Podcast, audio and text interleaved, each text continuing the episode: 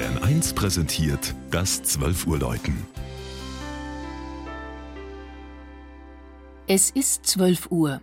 Das Mittagsläuten kommt heute aus Kiefersfelden in Oberbayern.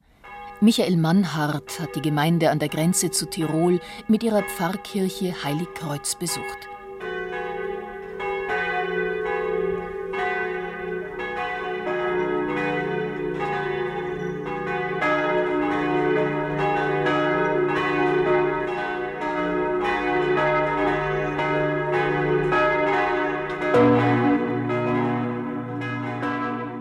Kiefer, sagen kurz und bündig die Einheimischen, wenn sie von ihrem Ort im Inntal direkt an der Grenze zu Tirol nahe Kufstein sprechen.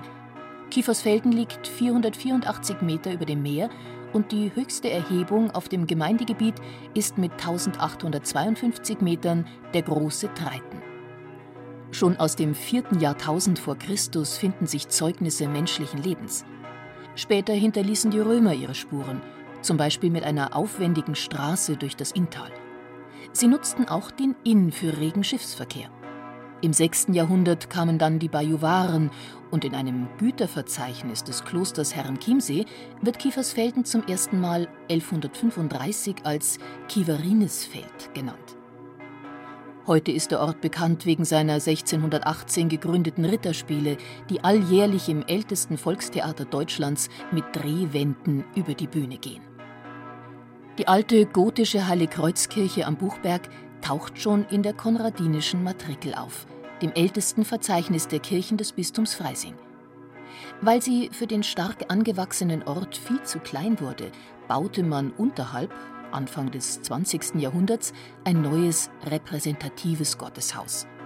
Einen Zentralbau über Kreuzgrundriss, der nach Plänen von Johann Baptist Schott im Stil des Neubarock 1904 bis 1905 errichtet werden konnte.